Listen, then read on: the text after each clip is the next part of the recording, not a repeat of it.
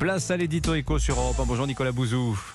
Bonjour à tous. Alors ce lundi a été une belle journée pour le pouvoir d'achat. Je fais la liste. 9 hein. millions de ménages ont reçu des impôts. Un virement moyen de 624 euros euh, correspondant à 60% de leur crédit réduction d'impôt. C'était aussi le jour de lancement du chèque carburant. Et puis voilà qu'on annonce un panier alimentaire anti-inflation. Seulement là, Nicolas, vous trouvez que le gouvernement se prend un peu les pieds dans ses propres contradictions. Qu'est-ce que vous voulez dire? Ah ouais, hein, c'est le lot d'un État interventionniste qui veut tout régler lui-même, qui veut intervenir tout le temps.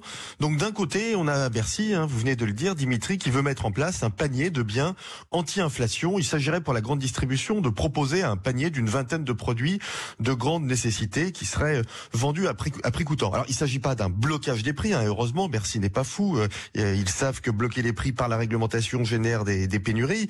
Donc ce serait sur la base du volontariat. Mais enfin bon, c'est quand même une impulsion de l'État pour que les grandes surfaces face, vendre des produits le moins cher possible. Alors pourquoi vous parlez de contradiction, Nicolas?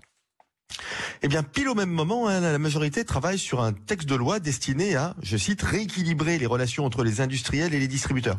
Alors très concrètement, en cas d'échec des négociations commerciales entre les industriels et les grandes surfaces, eh bien, ce sont les conditions générales de vente des industriels qui s'imposeraient, c'est-à-dire leur prix, hein, même euh, en période d'inflation. Donc vous voyez, d'un côté, on dit aux distributeurs, vendez pas cher, vendez à prix coûtant, s'il vous plaît, et de l'autre, on dit aux industriels, ben, la loi va vous permettre de vendre plus cher aux distributeurs. Alors d'un côté, pour des raisons euh, justifiées, hein, le maintien du pouvoir d'achat, on baisse les prix, et de l'autre, bah, pour une raison aussi justifiée, préserver l'emploi dans l'industrie, on les augmente. Schizophrénie quand tu nous tiens. Bon, quelle conclusion vous en tirez, Nicolas?